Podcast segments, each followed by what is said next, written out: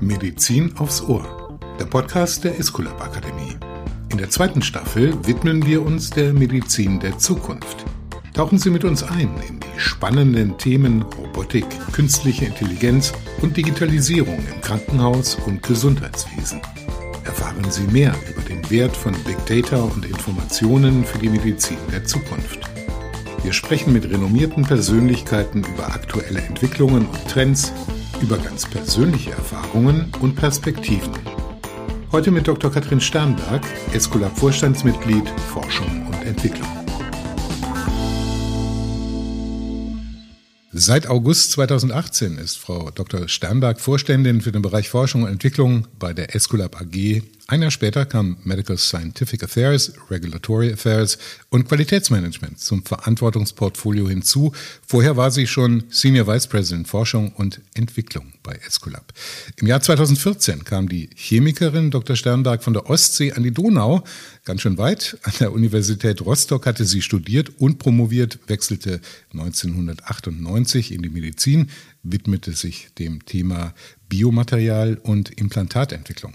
2008 schloss sie ihre Habilitation im Bereich biomedizinische Technik ab und war bis zu ihrem Einstieg bei der Escolab AG Universitätsprofessorin für biomedizinische Technik und stellvertretende Institutsleiterin an der Uni Rostock. Willkommen bei Medizin aufs Ohr, Frau Dr. Sternberg. Vielen Dank für die Einladung, Herr Heuchler. Ich freue mich sehr. Die Pandemie ist ja jetzt deutlich über ein Jahr alt. Wir alle haben uns manche besser, manche schlechter daran gewöhnt, anders zu arbeiten, anders zu leben. Wie und wo treffe ich Sie denn heute an? Ich bin im Unternehmen hier in Tuttlingen, genauso wie die Teams, die nicht von zu Hause arbeiten können. Das sind beispielsweise Mitarbeiterinnen und Mitarbeiter aus der Produktion, aber auch Teams aus der Forschung und der Entwicklung, die beispielsweise in unseren Entwicklungs- und Testlaboren arbeiten, aber auch Teams, die unsere Produktprototypen herstellen, die so dringend notwendig sind, damit wir mit unseren Kunden in den Austausch gehen können und diese ausprobieren können. Und wie treffen Sie mich an? Ich sitze vor dem Bildschirm mit Ihnen, sonst hätten wir uns persönlich kennengelernt, aber das ist leider derzeit eben nicht möglich. Wie stelle ich mir das vor? Wie organisieren und strukturieren Sie die Arbeit in einem solchen großen Unternehmen, in dem Sie ja persönlich auch hohe Verantwortung tragen? Wir haben natürlich derzeit besondere Herausforderungen und das macht es notwendig, wirklich auch innerhalb der Geschäftsführung sich noch enger inhaltlich abzustimmen. Und dies machen wir eben hier vor Ort, indem wir in unserem Großraumbüro in separaten Cockpits sitzen, um dadurch eben genug Abstand voneinander realisieren zu können, um eben die Corona-Regeln einhalten zu können. Aber wir müssen eben auch sehr, sehr bedarfsorientiert hier arbeiten, um zum einen natürlich die Versorgungssicherheit für die Patienten sicherzustellen und gleichzeitig aber auch sehr flexibel reagieren zu können, weil es geht eben wirklich darum, dass bestimmte medizinische Eingriffe derzeit zurückgestellt sind, wie beispielsweise im Bereich der Implantate und auch der medizinischen Standardprodukte wir aber auch erhöhte Nachfragen haben bei Pharmaprodukten zur Behandlung der Covid-Patienten und eben natürlich auch bei Infusionspumpen im Hygienemanagement oder eben auch in der Akutdialyse. Und dementsprechend haben wir hier also sehr, eine sehr hohe Flexibilität zu garantieren, die aber auch zeigt, und das ist wirklich wichtig, wie robust Escolab und B. Braun aufgestellt sind. Zum einen dadurch, dass wir ein breites Produktportfolio haben und zum anderen aber auch eine hohe Wertschöpfungstiefe garantieren können, weil wir einen hohen Anteil an Eigenfertigung unserer Produkte im Unternehmen selbst haben.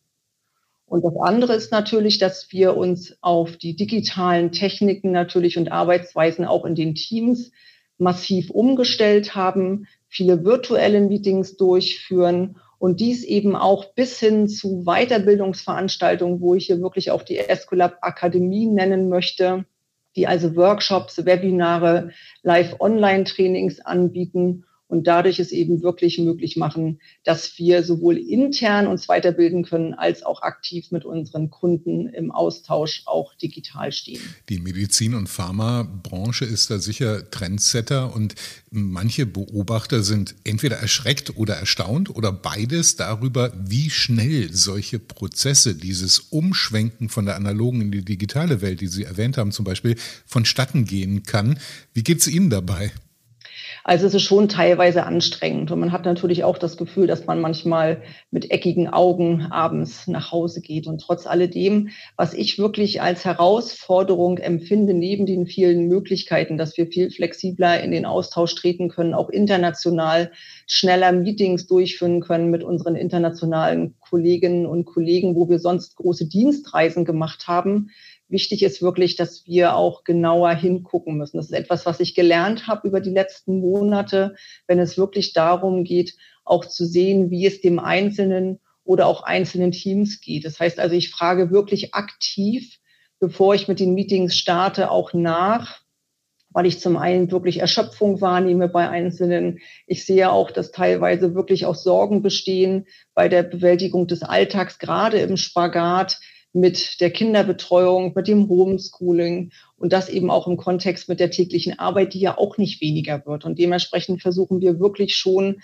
da auch Hilfe anzubieten und auch Rücksicht zu nehmen. Das ist einfach ein ganz, ganz wichtiger Punkt, den ich schon anders empfinde als das, was mir möglich ist, wenn ich mit den Teams, mit den Mitarbeiterinnen und Mitarbeitern vor Ort arbeiten kann, im direkten und persönlichen Austausch. In dieser Staffel von Medizin aufs Ohr sprechen wir ja mit Expertinnen über die Medizin der Zukunft insgesamt, eben die digitale Transformation ist aber nur ein Punkt über künstliche Intelligenz, über Robotik und den Einzug von Robotik im OP beispielsweise, über Datenberge, die helfen können, Diagnostik und Therapie zu verbessern. Oft mit Medizinern, auch mit Datenexperten, heute eben mit der Chemikerin, die sich wissenschaftlich und unternehmerisch über viele, viele Jahre mit Biomedizin, Materialien und Implantaten beschäftigt hat. Vielleicht steigen wir einmal mit den relevanten Anforderungen.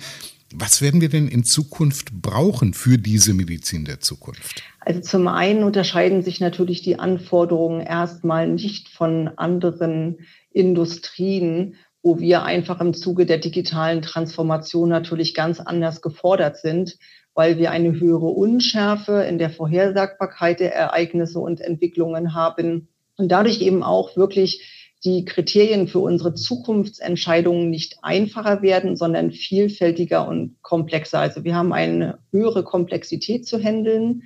Wir müssen uns dadurch flexibler und strategisch reaktionsfähiger in diesem dynamischen Umfeld aufstellen und eben auch den Veränderungen im Markt flexibler begegnen. Das ist also erstmal eine ganz, ganz wichtige Situation die Herausforderung, die wir in der Medizintechnik zusätzlich wahrnehmen und die uns wirklich vor besondere Anforderungen stellt, ist aber auch, dass wir beidhändig agieren müssen. Das heißt, wir brauchen die eine Hand, um das Kerngeschäft effizient optimieren zu können und zum anderen aber auch Innovationen auf den Markt zu bringen und neue Technologien einzusetzen, wie beispielsweise die Robotik oder auch die Biologisierung, mhm. um in neue Geschäftsfelder wachsen zu können. Und das ist also ein Spagat und auch eine sehr interessante Arbeitsweise, die ich über die letzten Jahre wirklich Schritt für Schritt weiter lernen durfte und die unheimlich spannend ist.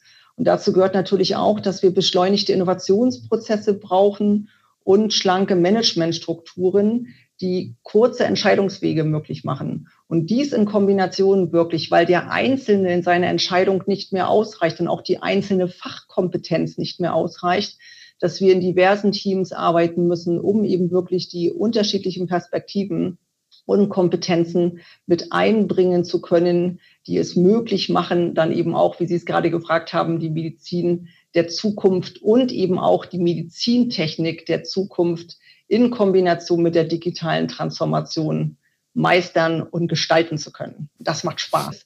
Wie würden Sie insgesamt sagen, wie ist die Bereitschaft im Team, in Ihren Teams? Sie horchen da rein. Sie haben ja gerade auch schon gesagt, dass das auch Teil von Leadership bei Ihnen sehr, sehr stark ist, dass Sie eben in die Teams genau hineingucken. Wie ist die Bereitschaft, diese neuen Wege mitzugehen?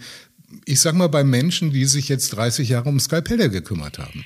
Ja, das ist eine sehr, sehr gute Frage und wichtig ist, und das ist das, was ich wirklich äh, spüre, auch in der Zusammenarbeit mit den verschiedensten Teams aus den verschiedensten Fachbereichen, dass wir da eine sehr, sehr hohe Bereitschaft haben, weil auch die Mitarbeiterinnen und Mitarbeiter spüren, dass wir es nur gemeinsam tun können. Das bedeutet natürlich, und da sind wir uns alle im Klaren, zum einen voneinander zu lernen, auch von externen zu lernen, das, was ich eben schon gesagt habe, aber eben auch damit verbunden, sich konsequent weiterzubilden und eben auch die digitalen Fähigkeiten eines jeden einzelnen Mitarbeiters auszubauen. Und das bis zum Top-Management. Und deshalb haben wir zum Beispiel die Möglichkeit, seit einiger Zeit uns mit einer Digitalisierungs-Fitness-App weiterzubilden. Das heißt, jeder, jede Mitarbeiterin und jeder Mitarbeiter startet bei seinem persönlichen Kompetenzprofil und bei dem Stand, wo er im Zuge der Digitalisierungskompetenzen steht.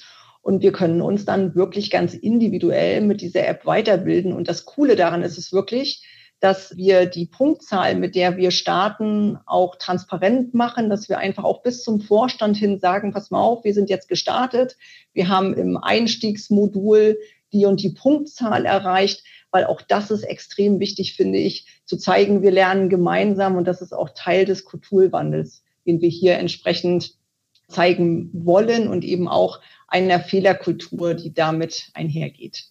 Unglaublich spannend, dieses äh, transparente Vorgehen. Und auch hier hilft sicherlich wieder, wenn man eine große Weiterbildungsstätte an Bord hat, sozusagen, zum Beispiel mit der Escolab Akademie, ne, um solche Dinge zu entwickeln, oder? Genau, das ist auf jeden Fall auch nochmal eine sehr, sehr gute Kombination, aber eben auch zu zeigen, und ich glaube, das ist auch das Moderne daran, dass wir einfach sagen, jeder lernt mit den Tools und auch zu der Tageszeit, wo es ihm möglich ist. Das ist, glaube ich, nochmal ein großer Unterschied zwischen den Standardschulungen, die wir früher hatten, wo es dann hieß, jetzt ist die Schulung angesetzt, jetzt wird die Schulung absolviert. Und das ist, glaube ich, eine hohe Flexibilität, die eben auch nochmal durch digitale Tools extrem unterstützt wird. Frau Dr. Sternberg, wir machen ja bei Medizin aufs Ohr immer ganz gerne so ein bisschen Science Fiction oder Dinge, die sich angehört haben wie Science Fiction vor sehr wenigen Jahren, als Daten eben noch nicht so verfügbar waren und äh, Rechengeschwindigkeiten noch nicht so verfügbar waren, wie sie heute sind. Lassen Sie uns mal über Ihre Schulter gucken und in Produktkonzepte und Innovationen bei Esculap und vielleicht B. Braun insgesamt schauen, bezogen auf die Medizin der Zukunft? Also Esculap steht ja für chirurgische Instrumente, für interventionelle Kernprozesse, die wir hier abbilden. Und dann gehören natürlich auch Implantate dazu, beispielsweise für die Orthopädie, für die Neuro- und Wirbelsäulenchirurgie, aber auch chirurgisches Nahtmaterial, Sterilcontainer, Motorensysteme, Navigationssysteme gehören zu unserem Portfolio. Und dementsprechend sind wir hier also sehr breit aufgestellt, was auch die Grundvoraussetzung für das Kompetenzspektrum ist, was wir abbilden. Aber wo wir natürlich auch sehen, dass wir viel, viel mehr integrierte, automatisierte, digitale und eben auch robotische Lösungen anbieten müssen. Und dies natürlich auch für den Operationssaal, aber eben auch dadurch, dass wir ein Marktführer sind im Bereich der Sterilgutversorgung, dass wir das Ganze also bis hin zu den zentralen Sterilgutversorgungsabteilungen in den Kliniken oder eben auch extern machen und dementsprechend also hier um diese neuen Lösungen sich ganz, ganz viele neue Produktkonzepte ranken. Das ist wirklich sehr, sehr spannend, auch in Kombination eben mit digitalen Lösungen. Und das Ganze geht also dann natürlich auch weiter, wie ich es vorhin auch sagte, über den gesamten Patientenpfad, den wir abbilden, vor der AP, aber auch eben bis danach. Sagen Sie, branchenübergreifend ist es ja so, dass äh, egal welche Märkte man sich anguckt, Kunden bei Entscheidungsprozessen immer einbezogen werden. Also Stichworte natürlich Digitalisierung, Nachhaltigkeit äh, sind äh, von ganz enormer Bedeutung. Das bezieht sich auf B2C, also Business-to-Consumer-Geschichten. Ihr Markt ist natürlich ein ganz klarer B2B-Markt, weil Ihre äh, Kundenschaft natürlich nicht der Endverbraucher ist. Gleichwohl. Horchen Sie da rein in die Märkte, reden Sie mit den Krankenhäusern, mit den Kassen, mit den Trägern darüber, was dort benötigt wird? Also ist der Prozess ganz ähnlich wie in anderen Wirtschaftszweigen? Auf jeden Fall. Also ich denke schon, dass sich äh, die Arbeit und die ja, die Zusammenarbeit mit den Kunden verändert hat über die Zeit. Der Kunde wird also immer mehr Mitgestalter, wirklich im, im ganz ähm, interessanten Sinne dahingehend, dass man also früher vielleicht, äh, wenn man ein neues Produkt entwickeln wollte, mit einer klassischen Marktforschung begonnen hat, um eben neue Kundenbedürfnisse zu erfragen oder eben auch entsprechende Konzepte, die man erarbeitet hat. Und hier also wirklich das Ganze sehr über eine Befragung des Kunden vonstatten gegangen ist. Und jetzt ist es so, und das ist das, was immer mehr auch über Co-Creation gemeint, äh, wirklich etabliert wird in den Unternehmen ist, dass wir also wirklich auch die Kreativität unserer Kunden nutzen wollen und diese wirklich auch mit einbringen wollen, um den Vorteil zu haben, dass nicht immer die gleichen klassischen Produktkonzepte entstehen und wirklich hier also völlig neue Konzepte entstehen können, die also über die herkömmlichen Kundenbedürfnisse im ersten Schritt hinausgehen. Ein Vorteil davon ist, dass wir zum einen wirklich äh, ein reduziertes Risiko von Fehlschlägen sehen, weil einfach die Kundenbedürfnisse so eng mit dem Kunden adressiert werden und dann eben auch die Lösungen so eng mit dem Kunden gemeinsam entwickelt werden, dass also äh, Fehlschläge, dass so ein Produkt nachher später auf dem Markt nicht erfolgreich sein kann, wirklich reduziert werden können. Wir sehen aber auch, dass wir schneller werden. Das glaubt man gar nicht. Also wir haben wirklich bei uns in sehr, sehr frühen Phasen, also wir binden unsere Kunden sehr, sehr früh in unsere Ideenkonzepte, Produkt, Erarbeitung mit ein in einer Vorentwicklungsphase bereits, wo wir ganz schnelle Fast Customer Feedback Loops machen. Das heißt also sehr, sehr schnell immer wieder Feedback einholen, die Kunden mit verschiedensten Prototypen, Stufen äh, arbeiten lassen und dadurch sehr, sehr viel erfahren über die spätere Lösung, die dann zu einem Neuprodukt führt. Das ist spannend, das ist extrem spannend und wir sehen da wirklich erhebliche Veränderungen, wirklich diese Kreativität mit einzubinden. Co-Creation in der Medizintechnik, spannendes Thema, genau. absolut. Nähern wir uns mal dem Thema Regulatorik ein bisschen an. In Deutschland und Europa spielt das ja eine andere, eine größere Rolle als in anderen Weltgegenden. Mit anderen Worten, es geht in der Regel langsam voran und bei Corona, bei der Impfstoffentwicklung, wurden ja Geschwindigkeitsrekorde in Mainz, bei BioNTech beispielsweise, gefeiert bei der Zulassung. Wo sollten wir aus Ihrer Sicht da sinnvollerweise stehen bei der Regulatorik? Also zum einen habe ich nicht das Gefühl, äh, dass die Regulatorik bei uns in Europa eine größere Rolle spielt. Das würde ich so nicht sagen. Was ich aber sehe und was wir auch wahrnehmen, ist, dass die Länder und Behörden unterschiedlich mit den regulatorischen Anforderungen umgehen. Gestiegen sind die regulatorischen Anforderungen in den meisten Ländern, das ist wirklich so und dementsprechend auch haben wir weitaus höhere Aufwände. Aber wir sehen das eben auch, und das haben wir auch bei der Zulassung der neuen Corona-Impfstoffe gesehen, dass die Länder einfach unterschiedlich agieren.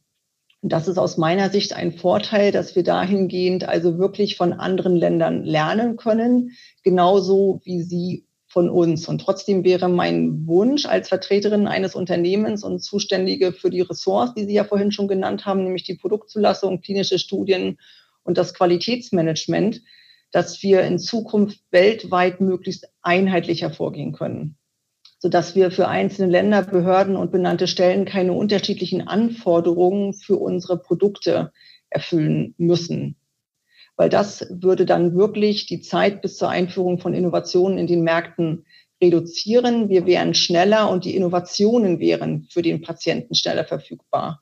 Und wir könnten dann eben auch den klinischen und gesundheitlichen Mehrwert dieser Produkte schneller zeigen. Und was natürlich genauso wichtig ist, das möchte ich hier gerne auch noch erwähnen, ist, dass wir natürlich auch für das bestehende Produktportfolio, was sich schon lange auf dem Markt befindet, eigentlich Wege gehen sollten, die nicht dazu führen, dass wir Produkte, die schon lange auf dem Markt sind, beispielsweise im Zuge der Überführung auf die neue medizinische, äh, die neue europäische Medizinprodukteverordnung, hier dann nochmal wie ein Neuprodukt zulassen müssen. Das kostet wirklich Zeit. Und an, in dieser Zeit, und das ist vielleicht auch nochmal ein ganz, ganz wichtiger Punkt, könnten wir ungehindert mehr an den Innovationen weiterarbeiten, auch als Forschungs- und Entwicklungsabteilung. Und deshalb denke ich schon, dass wir einige Nachteile gegenüber Unternehmen haben außerhalb von Europa, weil wir einfach langsamer sind und uns Innovationsgeschwindigkeit in Europa genommen wurde. Das muss man ganz klar sagen. Die Medizin der Zukunft wird ja Patientendaten benötigen ähm, im Rahmen der Digitalisierung bei Operationen, in der Diagnostik, in der Therapie. Im Hinblick auf den Datenschutz gibt es da tatsächlich Ivy League-Professorinnen aus den USA, die Europa für den einzigen Retter der Privatsphäre halten, mit der europäischen Gesetzgebung der entsprechenden und gleichzeitig natürlich Stimmen aus der Industrie, die den Alarm ausgelöst haben. Wir sind schon und werden zunehmend abgehängt, wenn wir nicht unkompliziert an große Datenmengen herankommen. Können Sie denn uns einen Weg beschreiben, der beide Bedürfnisse, also die nach Daten und nach Datenschutz berücksichtigt? Sie sprechen ein ganz, ganz wichtiges Thema an, weil wir müssen dies in Einklang bringen. Das ist genau das, was Sie ja mit dieser Frage sicherlich meinen. Und dementsprechend denke ich wirklich, dass ein Weg sein muss, dass der Patient freier entscheiden kann, ob er seine Daten zur Verfügung stellen möchte oder nicht. Und dass wir natürlich als Unternehmen und auch die Kliniken im Gegenzug den Mehrwert der Therapien darstellen sollten und dies auch transparent aufzeigen sollten und natürlich auch dem Patienten verdeutlichen müssen, wie seine Daten in diesem Zuge der Therapien genutzt werden. Und ein erster Schritt dorthin ist sicherlich die elektronische Patientenakte, wo man eben einen gesamtheitlichen Überblick über den Patienten hinsichtlich seines Krankheitsbildes, aber eben auch der Medikation und weiteren Informationen bekommt.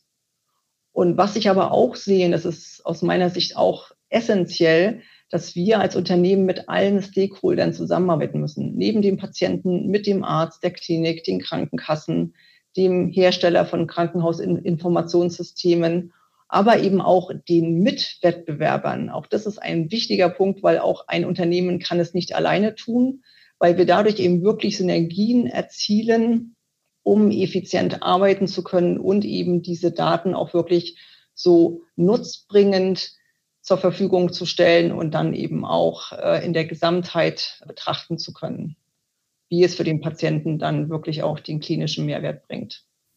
Frau Dr. Sternberg, gegen Ende von Medizin aufs Ohr lassen Sie uns doch noch mal auf eine höhere Flugbahn gehen und äh, die relevanten Trends, die Sie ja schon mal genannt haben, aber noch mal so in eine, in eine Nutshell so zusammengefasst, die relevanten Trends bis 2030 benennen. Wohin geht insgesamt die Reise in der Medizintechnik? Also ich denke zum einen natürlich, und das ist äh, heute schon der Fall, dass natürlich die Diagnostik immer essentieller wird, um dann auch die richtige Therapie für den jeweiligen Patienten einsetzen zu können. Aber auch man wird sich mehr mit der Salutogenese beschäftigen. Das heißt also, das ist die Ursachenfindung einer guten Gesundheit. Das heißt also, wir beschäftigen uns derzeit sehr mit der Pathogenese, das heißt also mit der Entstehung und Entwicklung einer Krankheit.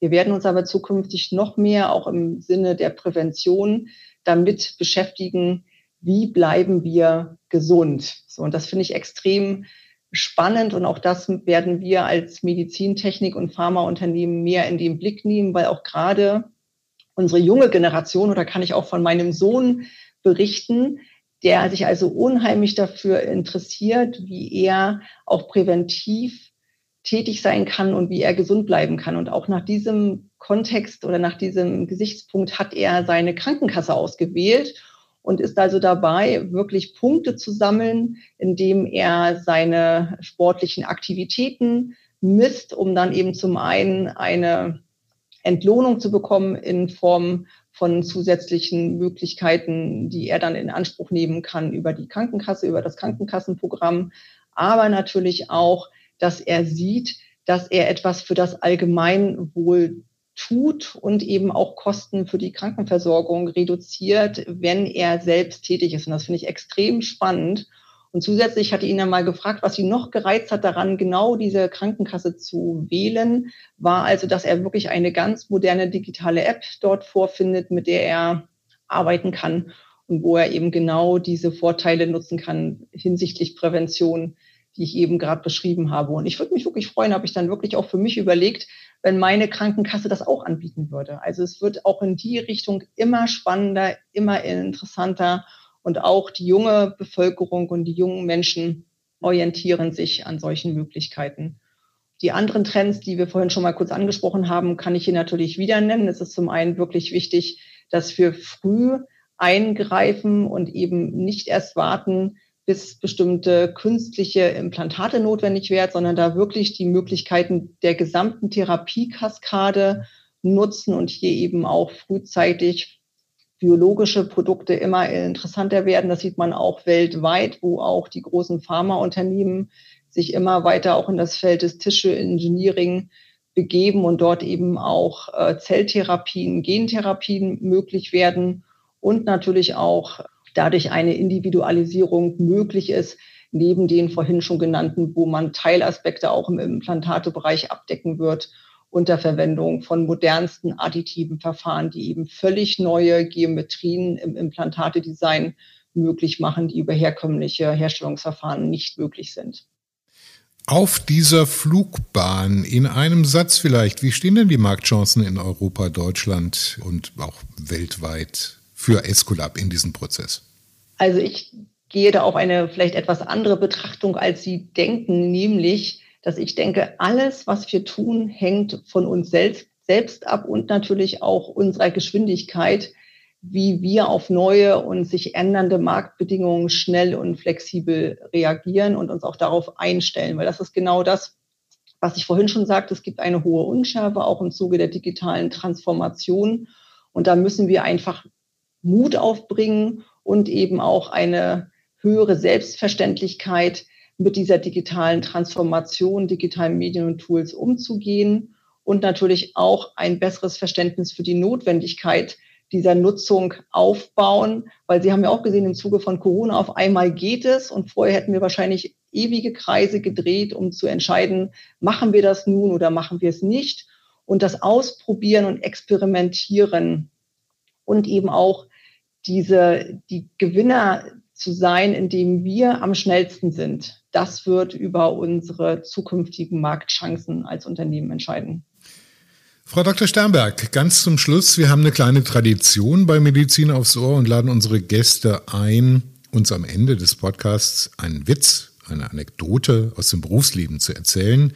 Es gab schon eine Menge hübsche Geschichten dabei. Was bringen Sie uns mit? Also ich würde Ihnen gerne wirklich eine Geschichte erzählen, die im Kontext zu dem Thema steht, was wir vorhin schon hatten, wo es darum geht, dass wir das wirkliche Kundenproblem verstehen müssen und dieses lösen müssen. Und da geht es wirklich um ein Beispiel, nämlich um ein steril Containersystem.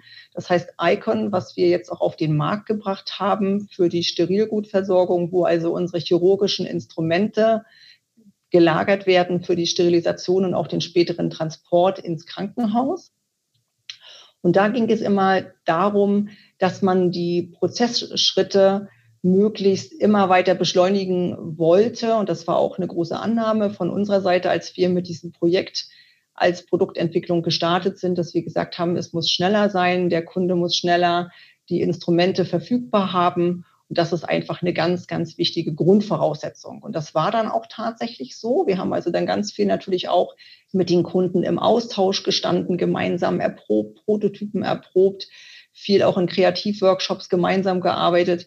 Und was nachher dabei rauskam, war zum einen, dass wir zum einen sicherlich eine Ventilfunktion in dieser in diesem neuen Sterilcontainersystem haben, was eben wirklich eine schnellere Trocknung und eine schnellere Prozessierbarkeit ermöglicht, damit die chirurgischen Instrumente wieder schnell zur Verfügung stehen. Das Interessante war nur bei diesem ganzen Hantieren mit diesen Prototypen und auch mit unseren früheren Produkten, dass die Kunden gesagt haben, wisst ihr was, was uns am meisten stört an diesem Produkt, sind diese laut klappernden Griffe. also wir haben wirklich die Griffe umgebaut. Wir haben also keine klappernden Griffe mehr. Wir haben also den Geräuschpegel stark reduziert, indem wir integrierte Griffe gemacht haben, ein völlig neues Produktdesign entwickelt haben, wo wir jetzt auch inzwischen verschiedenste Design Awards gewonnen haben. Also da ist viel draus entstanden. aber eben wirklich sehr interessant. Auch die klappernden Griffe wären wir wahrscheinlich allein und auch durch diesen engen Austausch mit unseren Kunden in diesen kreativen Phasen nicht gekommen. Das war spannend, das war cool. Herrliche Story, also aufs Detail kommt an, das ist die Lehrstunde dafür ganz gewiss auch gewesen.